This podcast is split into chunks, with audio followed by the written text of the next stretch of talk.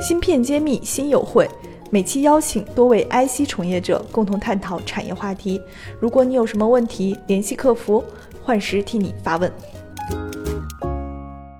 我这里其实有一个 Sammy 的数据，二零一七年到二零二零年，就是全球一共有六十二座晶圆厂投产。我觉得这个数据其实也挺代表问题的。而且我们还会发现有很多这种晶圆代工厂，它不仅是在大陆设产线，呃，不仅是有像这种海外的晶圆代工厂在大陆设产线，还有我们一些本土的，像呃中芯国际啊、华力微也都在扩产。那未来两年应该是一个建厂特别密集的一个阶段。那么我们会也会发现这里边就代表了一个信息，就是国产的这种本土的晶圆代工厂，它的放量马上就要开始了。那么我想。像黄总也好，李总也好，二位都是做半导体材料的公司。那这一波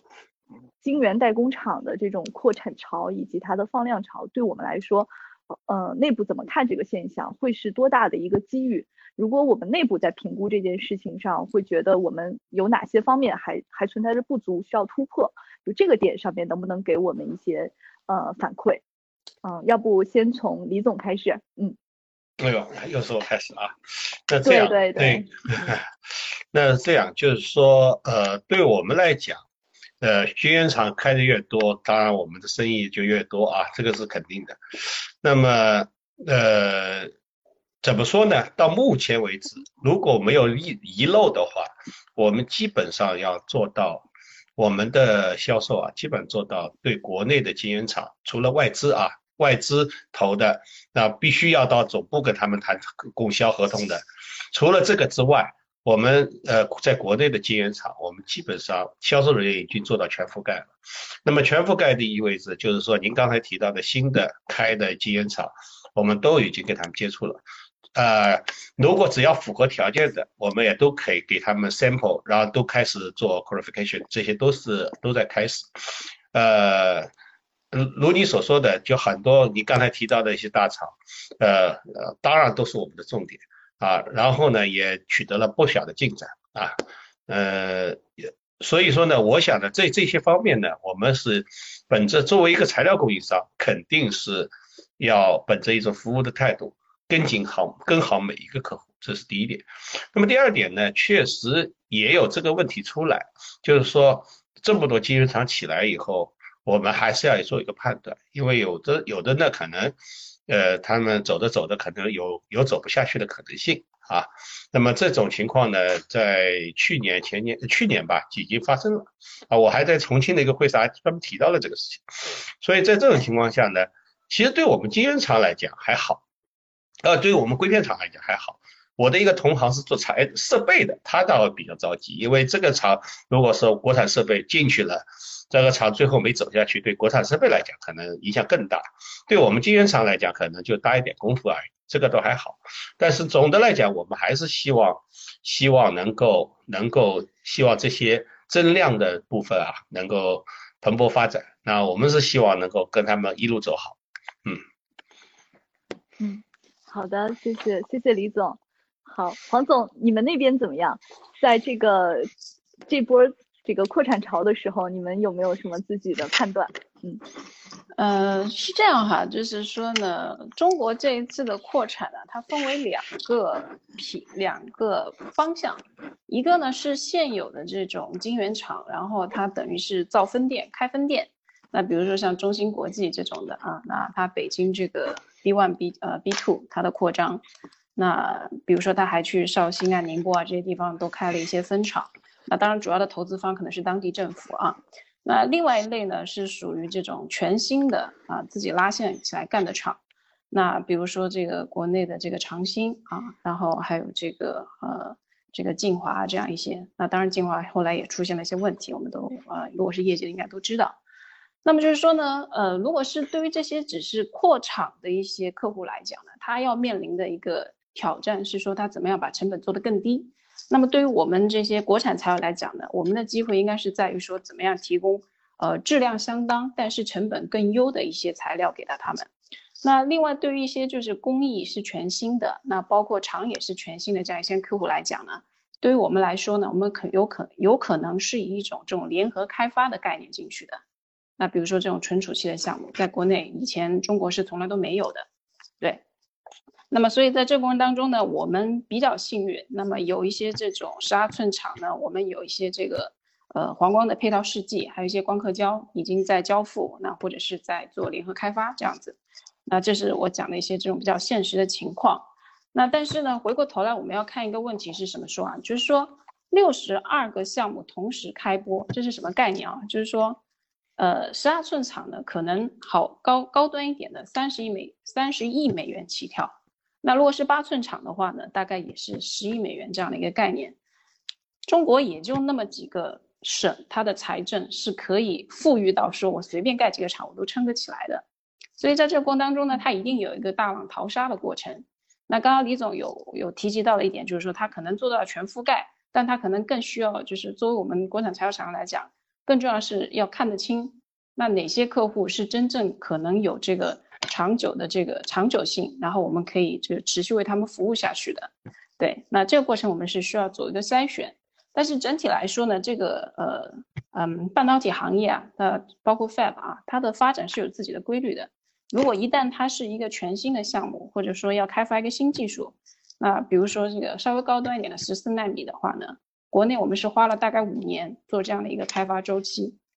那如果你要放量，要形成一个这种，比如说上万片的产能，三年是几乎就是另外一个三年又是要搭进去的。所以对于材料厂商来讲呢，我们也需要有一个比较清晰的认识，我们到底要做什么，我们能给人家提供什么。那什么时间点去做这个事儿也挺重要的，对。那我自己稍微归纳了一下，就是说作为这个行业来讲，它的发展，一个不管是一个企业还是一个产业，它的发展它需要四个心，呃，四颗星应该叫啊，一个是我觉得是企业的初心，政策的恒心，资本的耐心，还有用户的信心。这个呃，我觉得后面我们可以再交流，因为问题可能还会比较多，对。但是我觉得这个四星是不可少的。好吧，嗯，如果如果一个厂或者这个产业出了什么问题，我觉得应该从这四个星里面去找，肯定是哪一项没做到。对，我 们黄总这个这个真的是很很精明能干，跟我们总结的特别好，我觉得跟我们今年浦东建设的口号都很像。不，好了，不开不不开玩笑，不开玩笑。然后我现在想请这个甲方，对甲方 M 先生，你还在吗？对。对我，我想问一个，就是有点，就是对你来说应该没有挑战了，因为你毕竟是匿名的。呃，你们在扩产的时候，真的愿意去替代一款陌生的材料吗？就是找一个之前没有测试过的公司 来应用它的材料，配合它做测试吗？你们从这个一线人员来说，他们会怎么看？如果从你们采购人员来说，他又会怎么看？能跟我们讲讲你们自己真实的内心的世界吗？好吧，反正今天是匿名的嘛，那就这个 敞开心扉说点这个这个掏心窝子的话好了。呃，坦白讲啊，就是从 Fab 端的这个在一线的这个工作人员来看的话，那他们其实从内心是最抗拒我们叫做从公司端叫做 change，就是做改变的，因为每一次改变呢，带给他们的都是一些挑战，意味着他要去。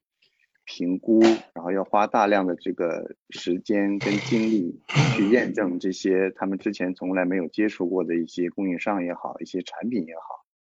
那验证呢，在这个过程中其实就会带来大量的这个不确定性。那一方面是说这个新的产品在导入的时候，会不会对这既有的产品它带来一些变数？变数？那这个变数是不是现有的它这个制程工艺能够去 cover 到的？会不会因为我导了一个新产品？在某一些验证端的时候，可能没有那么的到位，或者是没有那么的准确，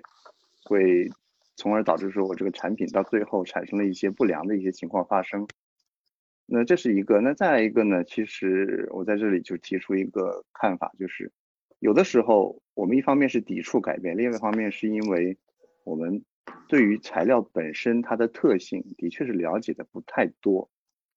也就是说，材料的生产商呢，他其实对于自己的产品的一些特性、它的一些组分、它的一些生产工艺，包括它应用，都会知道。但是其实，在 Fab 端的从业人员来讲，包括采购人员、包括工程员也好，他其实不太清楚这个材料到底是怎么做出来，他也不太知道说这个材料它本身有哪些特性，他不知道这个 COA 像李总的硅片可能要上百个 item 的这个参数，他不知道每一个参数到底最后应用到他的产品上会影响他产品的哪一个特性，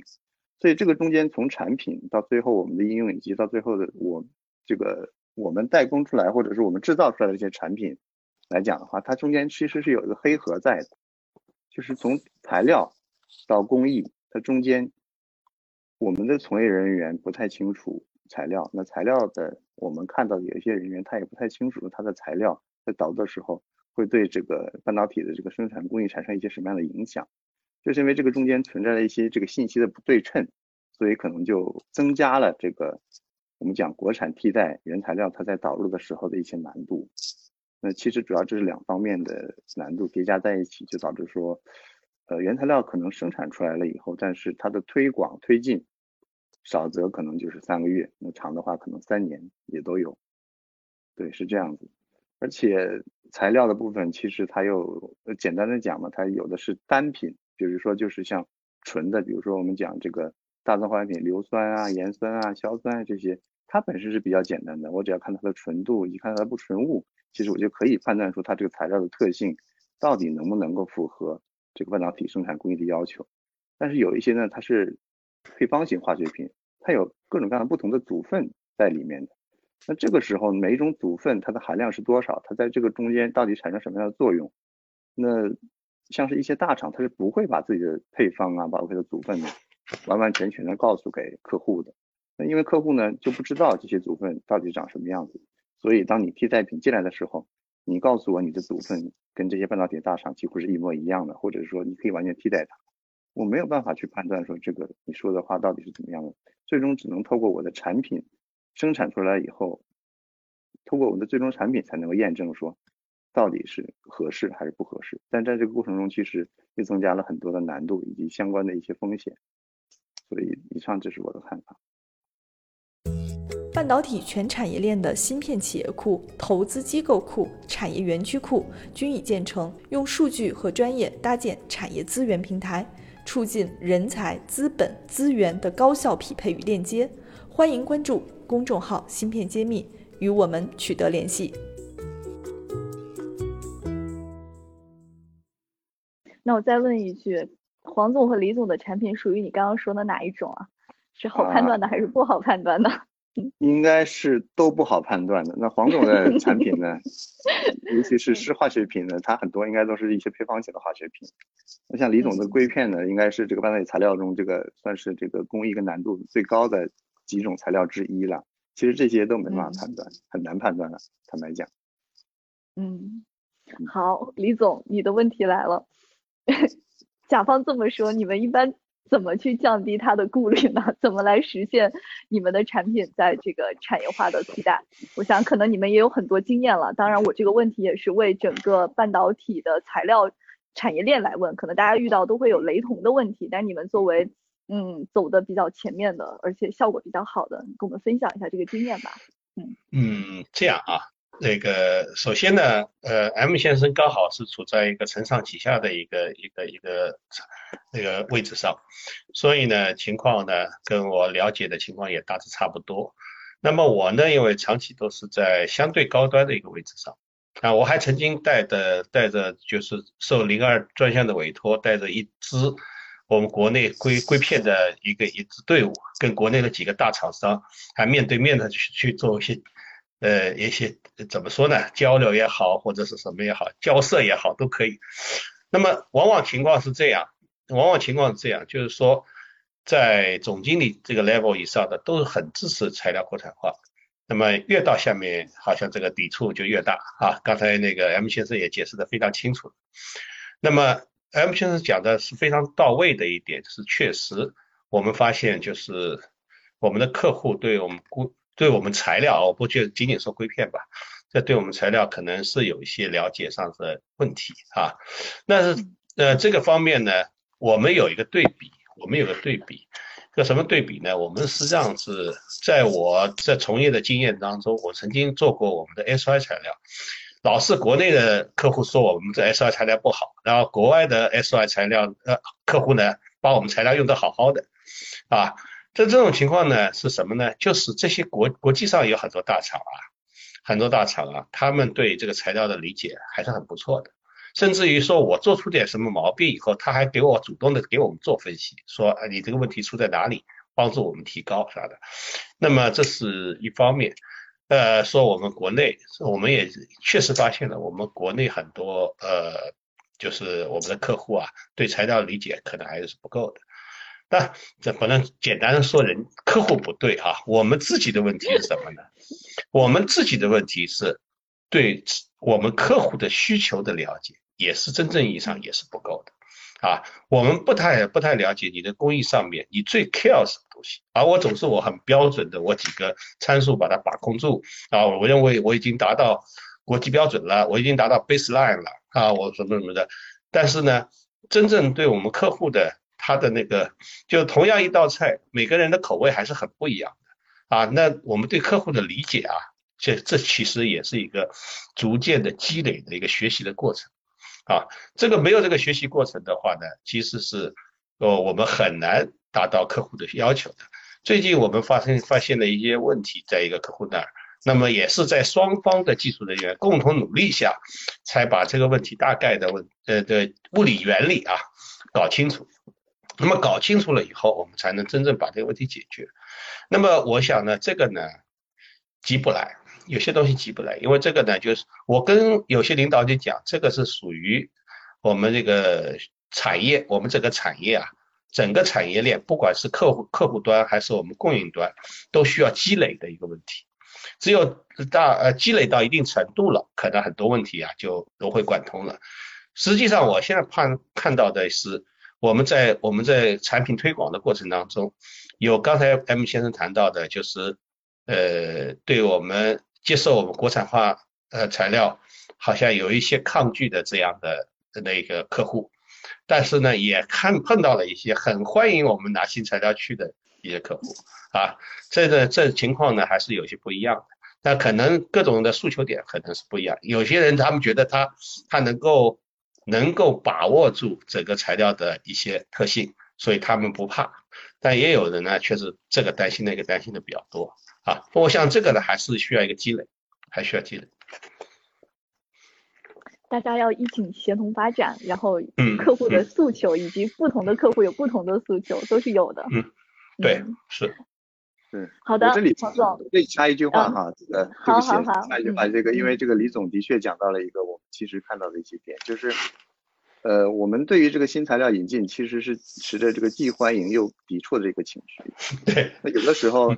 欢迎抵触是什么呢？你你用来替代，你带来了一些变数，但是同时呢，这种变化有的时候对于我们这些 Fab 厂来讲又是一个积极的，因为一些国际大厂它的产品如果很成熟的话，它不会是说为了你某一项产品或者它你的一些特性的要求去随意去变更它的一些配方以及一些它的组分的。但是我们国内的一些这个原材料的供应商呢，它在这方面是很灵活的，